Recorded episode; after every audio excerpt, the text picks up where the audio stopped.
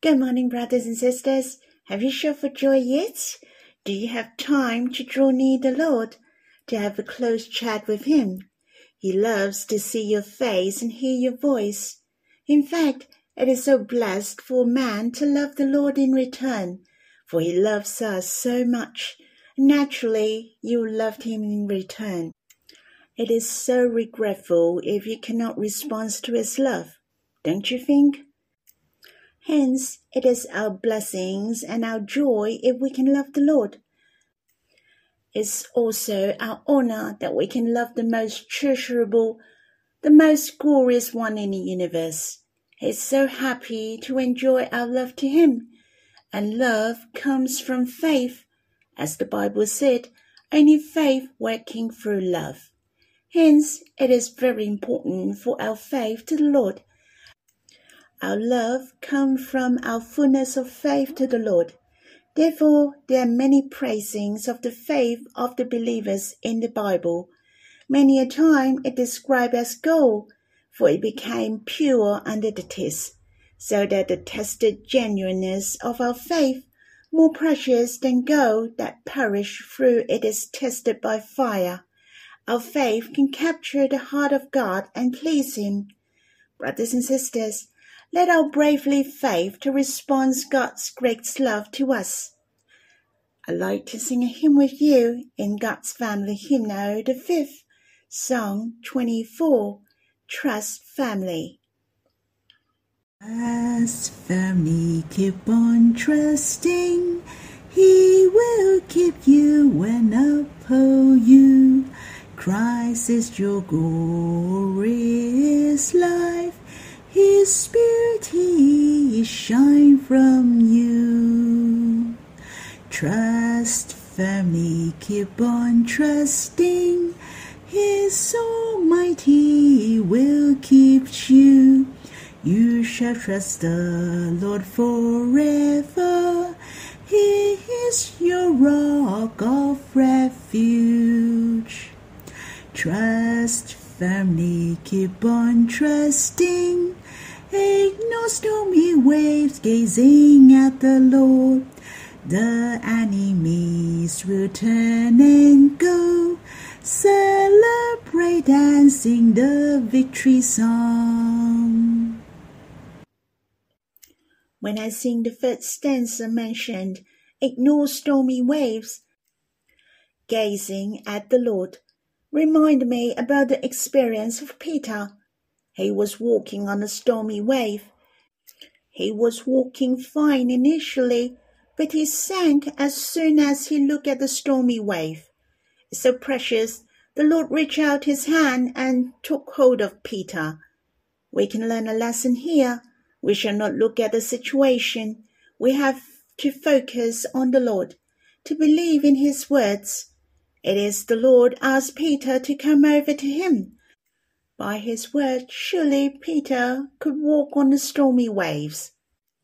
Brothers and sisters, many a time our faith are weak because we look at the situation, but not the Lord and his promise. When we look at the situation and find it doesn't look favorable to us, we'll find the situation is so bad which we cannot overcome, then our faith are shaken. But if we look upon the Lord him is holding the authority for us in heaven. Our faith are getting firm, and our hearts are full of joy and can face our challenge. The Lord is so real. It's true that on the top of the dark clouds there is the Lord who sits on the throne, who rule over all things for us. We shall look at the Lord who is above the dark clouds, but not the unfavorable situation. Brothers and sisters, we shall trust firmly and keep on trusting to respond to His love. Shall we sing this hymn again? Trust firmly. Trust firmly, keep on trusting. He will keep you and uphold you. Christ is your glorious life. His spirit he shine from you. Trust family, keep on trusting. His Almighty will keep you. You shall trust the Lord forever.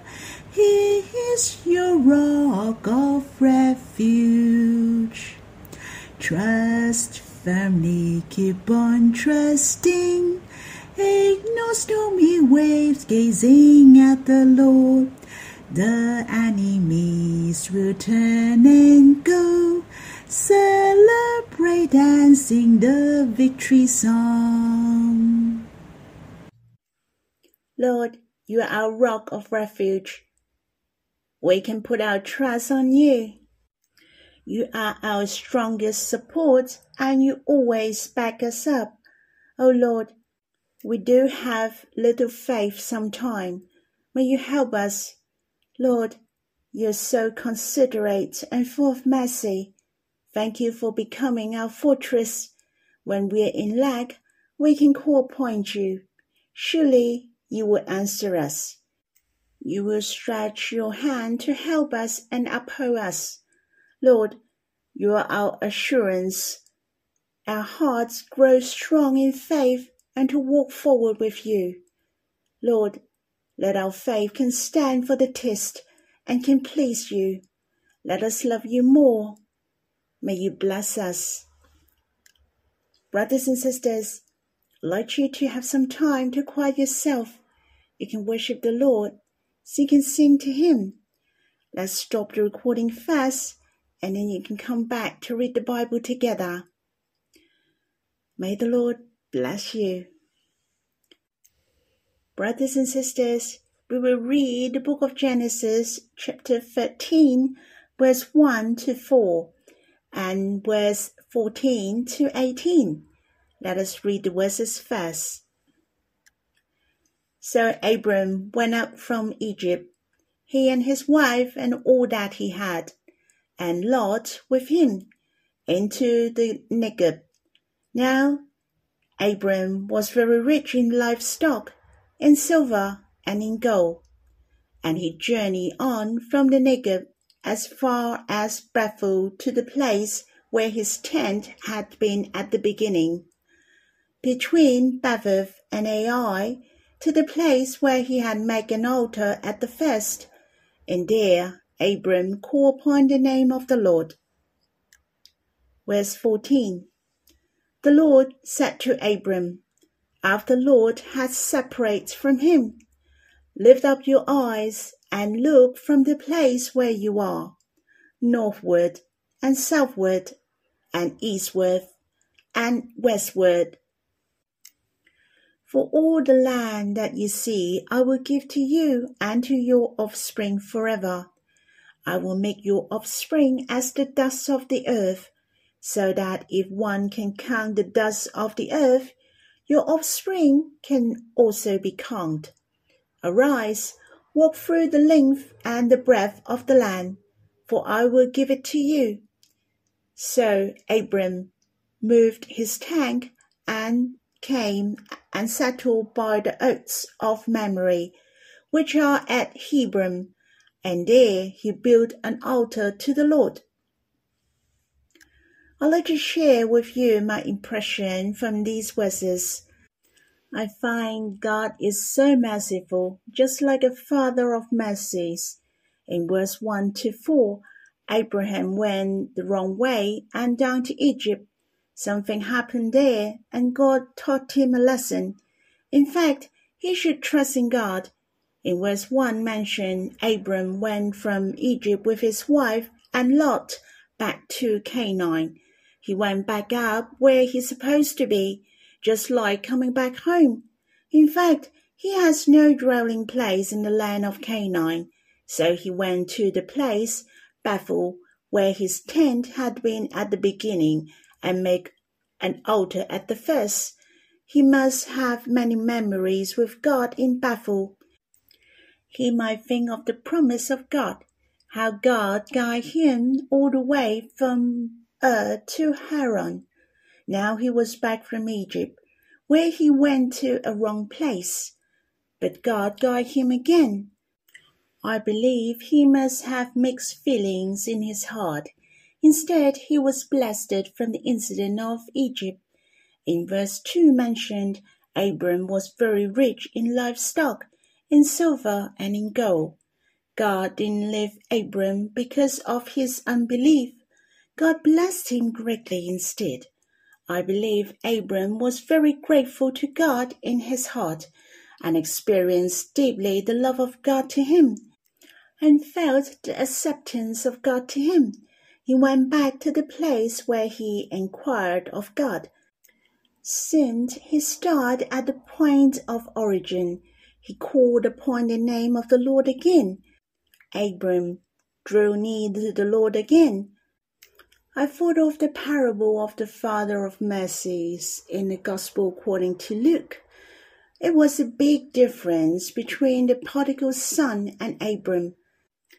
But the merciful heart of the Father hasn't changed. When the lost son came home, in fact, the Father was waiting for him. The Father even prepared the good things for him, embraced him, and kissed him with many kisses though in the book of Genesis, chapter 13 here, didn't mention God embraced Abram and kissed him. I felt Abram came home after being lost and was found. He embraced God at the place where he drew near God in the past. And if you read further, as you can see, God has prepared many things to give him. The Father's heart hasn't changed since the beginning. He would not forsake us, and He always accepts us. The Father has prepared abundance, whether in the Gospel according to Luke chapter 15, that when the Spirit's son came home, or Abram, who was very rich in livestock, in silver and in gold, seemed he returned in glory. So you can see the difference. But there is one thing hasn't changed that God accepts them all. Abba accepts every single child to return home, disregarding what status you are in. The heart of Abba is always waiting. He appreciates and accepts us. How he longs to embrace us and kiss us with many kisses. Here is not talking about the external thing, but our spirits. Abba really want to kiss our spirits how he wants us to enjoy the fatherly love. To the love of his promise, the spiritual land of Canaan, that is our eternal dwelling place, which is his bosom of love. After you finish verse 1 to 4, my heart already want to worship Abba and to draw near him and enjoy his welcome and acceptance. So you can quiet yourself first and have a chat with Abba I appreciate Abram who went back and dwelled in the place where he made the tents before. Again he inquired of the name of God. He was full of confidence and definitely he has the fullness of faith to God. He believed God completely that he was well accepted by God. When I read these verses, I found Abram chose to come back to the old place. So like someone said, Pick yourself up from where you fall. He still had the very beginning mind that he was obedience to God and to trust in Him. He continued on the life of the sojourner, but he trusts that God has prepared the best for him. Hence, we have to be fair to Abraham, not only just looking at his weakness and failure, we shall also looking at his heart to God. He's so precious, Brothers and sisters, we shall not stay in the past, but we shall follow the will of God and lift our drooping hands and strengthen our weak knees. Be strong in the Lord to pick yourself up by the Lord from where you fall. Hallelujah. I would like to share my impression with you from verse 14 to 18. In fact, there was something happened between these verses Lot was Abram's nephew who departed from Abram.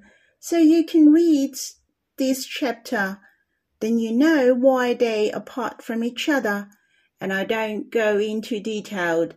Instead, I find God is so wonderful. God mowed Abram and paved the way for him through the incident of Egypt. Why do I say this? I believe Abram could see through this incident that he shouldn't go to Egypt. He had to have faith for the promised land of God. On the other hand, the incident of Egypt made Abram and his family very rich. Hence, Abram and Lot had a fight because of that. So Abram led Lot to choose the land first. Finally, Lot took all the Jordan Valley and moved his tents to Sodom, the place where was filled with sins. God later sent a fire from heaven to destroy the city. Why I said God helped Abram through the incident of Egypt. Not only he made Abram be rich, but also enhanced his confidence, for Abram went with Lot all the way. Lot was the only male in his family. Hence, if his wife couldn't give birth, then Lot was the hope of Abram. Though Lot was not his only hope, still the presence of Lot gave a sense of security to Abram, for he could inherit his possession. I can say Lot is the life-saver for Abram, but God took away the only life-saver of Abram, so that Abram could trust fully the promise of God. You see, in verse 14, as soon as Lot separated from Abram, God appeared to Abram and showed him his land in the future, the north, south, east, and west. Lift up his eyes and look from the place, for all the land that he see God will give to him and his offspring forever, and his offspring will be as many as the dust of the earth. So you see, Lot was not the hope of Abram, for he was gone. Abram, trust in me, and I'm the one who will give you offspring, and it is me who give you all things. God wants him to believe, but not by anything else, to trust in God. And here God asked Abram to rise up again, to walk through the land, because God wanted to show the land to give to him, just to give him to have a look, but not yet gave to him. And Abram put his trust in God again. So I really like in verse 18. So Abram moved his tent. Abram took the action to show that he trusted in God whether he had Lot with him or not. Without his lifesaver, he believed God would give to him as promised, he then came and settled by the oaks of Mamre, which were at Hebron. Again he built an altar to the Lord, continued in his own way. He lived in tents, he drew near God, did offerings, for he believed the promise of God. It is the same of our experience in life. There's nothing that we can rely on. People, health, wisdom, or knowledge. God is the only one we shall put our trust in. Hence, when all these are taken away, it does not drive us to desperation, but God wants us to see that He is the only way out. Many people are like that.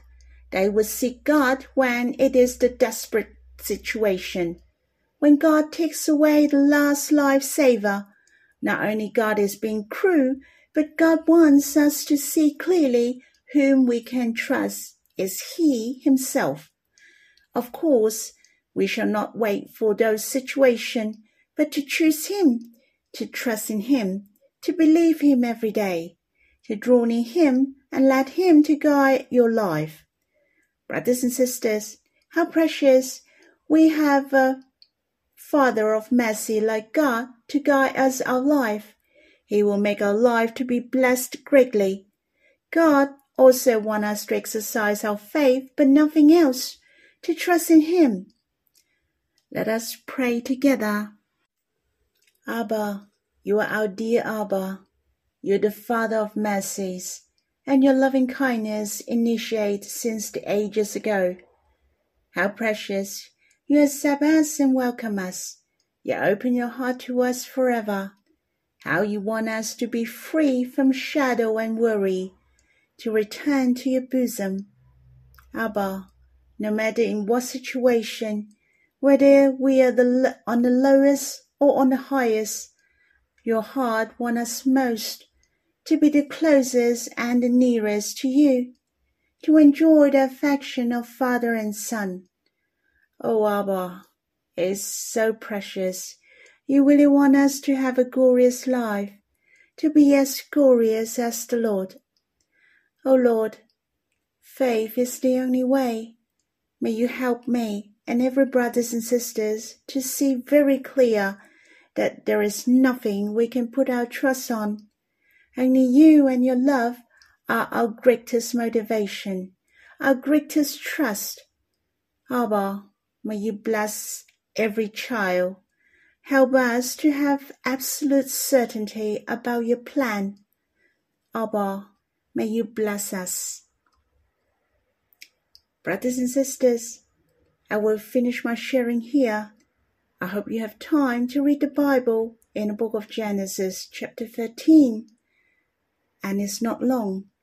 I suggest you to finish it all so you're clear about the whole story. And the most important is to enjoy the love of God to you. May the Lord bless you.